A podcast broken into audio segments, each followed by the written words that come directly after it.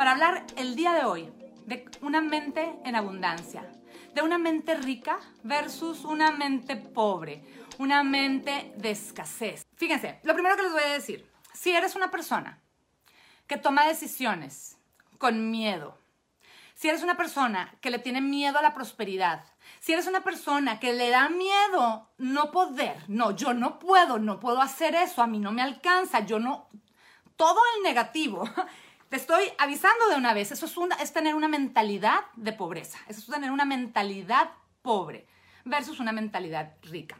Vamos a ver este, algunos ejemplos, yo les voy a ir platicando, ustedes van a ir a hacer su examen de conciencia y van a ver qué tanto o qué menos tienen su mente abundante o su mente pobre.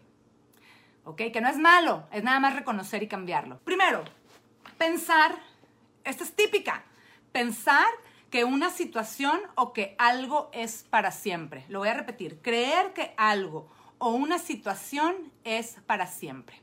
¿A qué me refiero? ¿Alguna vez han escuchado o les ha tocado a ustedes decir, no, así son las cosas? No, no, no, Clau, es que siempre ha sido así. No, no, no, pues es así y punto. ¿Les suena familiar? ¿Alguna vez han escuchado a alguien que les dice, no, no, no, es así y punto? No hay otra forma, no se puede cambiar, así son las cosas. Eso, creer que una situación es permanente, ya te habla de una persona que tiene un pensamiento pobre, un pensamiento o que, opera desde un pensamiento de escasez. Pensar así tiene un impacto negativo. ¿Por qué tiene un impacto negativo? Porque esto drena nuestra energía, ¿sí?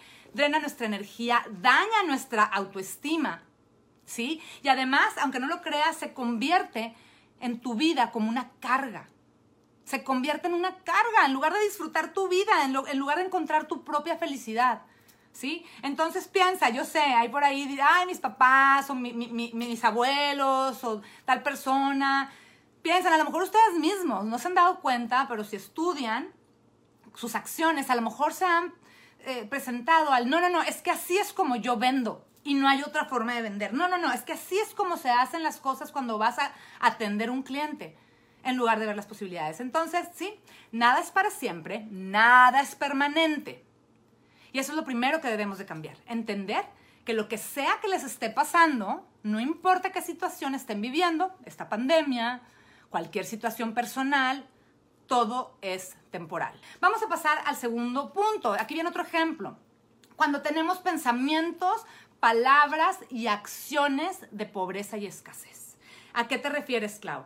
Nuestros pensamientos, recuerden esto, y por ahí tengo otro curso de autoempoderamiento y hablo mucho de esto. Nuestros pensamientos crean nuestra realidad. Lo que pensamos está conectado, conecta con lo que sentimos. De hecho, lo que pensamos hace que sintamos. Y lo que pensamos y sentimos se convierte en palabras y lo que se convierte en palabras después se convierte en acciones. ¿Y qué crees? Tus acciones diarias son las que forman tu realidad, son las que forman tu vida. Entonces nuestros pensamientos crean nuestra realidad. Entonces, si bien las palabras negativas no significan nada por sí solas, ojo, las palabras negativas por sí solas no significan nada.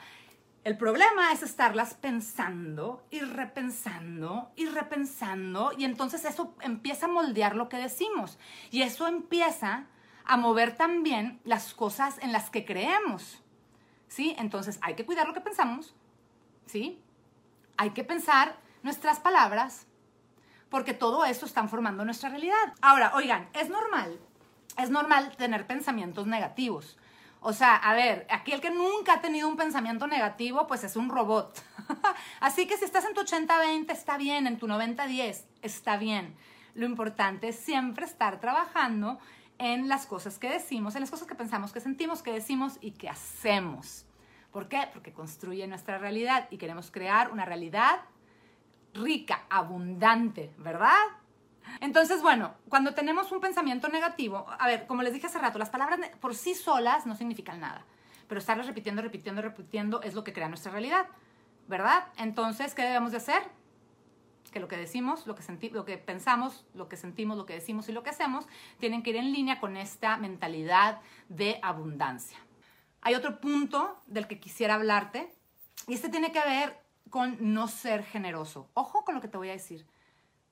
No ser generoso. ¿A qué me refiero? Cuando tienes una mente pobre, cuando tienes una mente de pobreza y operas desde un espacio de escasez, también aplica el que no seas, que no seas tan generoso contigo mismo y con los demás. ¿Sabes? ¿Sabes de lo que estoy hablando? O sea que empieces a cuidar el tiempo, el dinero, tus relaciones, tus sentimientos, todo lo das como a cuentagotas pero no nada más para los demás, también contigo mismo. No estás siendo generoso contigo y no estás siendo generoso con los demás. Nuestra vida es un reflejo de nuestra energía. Así como es un reflejo de nuestras acciones, es un reflejo de nuestra energía. ¿Con qué energía estás operando? ¿Desde qué energía estás operando? Cuando pensamos en menos, cuando pensamos en ser menos, dar menos, es decir, cuando tenemos esta constante de que nos falta, nos, es que me falta esto, me falta, me falta, cuando constantemente te falta todo, ¿sí? Es como un reflejo. ¿Y qué crees que vas a obtener? No vas a obtener nada, vas a obtener menos. Porque tú estás en esa energía. Estás constantemente dándote menos, dando menos, como porque habrías de recibir más. Piénsalo. Fíjense bien, gratificación instantánea. ¿Qué significa esto? Cuando tienes una mente pobre, cuando la gente tiene una mente pobre, está buscando constantemente está buscando, más bien sobreactúa, sobrecome, sobrecompra, sobregasta, o sea, abusa, se va al extremo del gasto, al extremo de la glotonería, al extremo, al exceso. ¿Por qué se van al exceso? Bueno, esto es por la tentación de tener una gratificación instantánea. Es decir, sentirme bien en ese momento. Como, como, como, como, como y me siento bien. Gasto y me compro algo carísimo que ni siquiera puedo pagar, pero me siento bien. Entonces hay que tener cuidado, ¿sí? Porque, eh, bueno, eh, este tema de gratificación instantánea pudiera jugarte el no, no, no, el tratarme bien, entonces estoy siendo generoso conmigo, entonces voy a mover la energía y la abundancia va a llegar a mí. Ojo, ¿sí? Esto lo que quiero decir es gastar de más. Por ejemplo, cuando creemos que eh, no tenemos dinero tal vez suficiente y gastamos de más porque creemos que al hacerlo nos hace sentir mejor, ¿sí? Al hacerlo nos hace sentir mejor. Es esta tendencia de utilizar cosas o comprar cosas en exceso, insisto, para que te den placer. Bien, ahora te voy a dar algunas prácticas para que tengas una mente abundante. No queremos una mente pobre, no más, ¿verdad? No vamos a trabajar desde la escasez, no vamos, a, no vamos a pensar ni a trabajar ni a hacer nada desde el espacio de la escasez. Todo va a ser desde un espacio de abundancia, con una mente positiva, con una energía positiva que se mueva y que atraiga las mismas cosas que nosotros le estamos dando al mundo. Entre más doy, más recibo, ¿se acuerdan? Ok, simplemente abran su mente y anótenlos por ahí si quieren. Número uno, abran su mente y aprendan a sentir. Aquí hay una diferencia muy grande y es un tip que les voy a dar. ¿sí? No es lo mismo pensar en que quiero algo a sentir que quiero algo. No nada más piensan en, en abundancia, sientan la abundancia, sientan como si ya tuvieran todo eso que quieren. El universo capta esa energía, esa vibración y te lo entrega. Pero necesitas sentirlo. Entonces, abre tu mente a la abundancia, aprende a sentirlo. Ese es el punto uno. Punto dos, practica gratitud. Aprende aprende a agradecer lo que tienes y deja estar, de, estar pensando en las cosas que no tienes. Recuerda que la envidia es lo peor, el peor es un sentimiento feo, ¿verdad? Así que practica gratitud y date cuenta de lo que tienes. Punto 3. Toma responsabilidad de tus acciones. Tú eres el responsable de tus acciones. Tú eres el responsable de tu energía. Tú eres el responsable de tus pensamientos, de tus sentimientos, de tus palabras y de tus acciones. Quítale el poder a la gente. La gente no tiene la culpa de tus desgracias. Tú tienes el poder de decidir. Entonces toma responsabilidad de tus palabras, sentimientos, acciones. ¿Ok? Cambiar tus acciones negativas en positivas, ya hablamos de ello. Y hay otro video por ahí, hay un entrenamiento que tengo del positivismo. Cambiar tus acciones negativas a positivas, date cuenta. Haz conciencia de que estás hablando en negativo, que estás quejándote, que estás envidiando, ¿sí? Y en ese momento cambia tus palabras, tú eres responsable, ¿ok? Date permiso de sentir.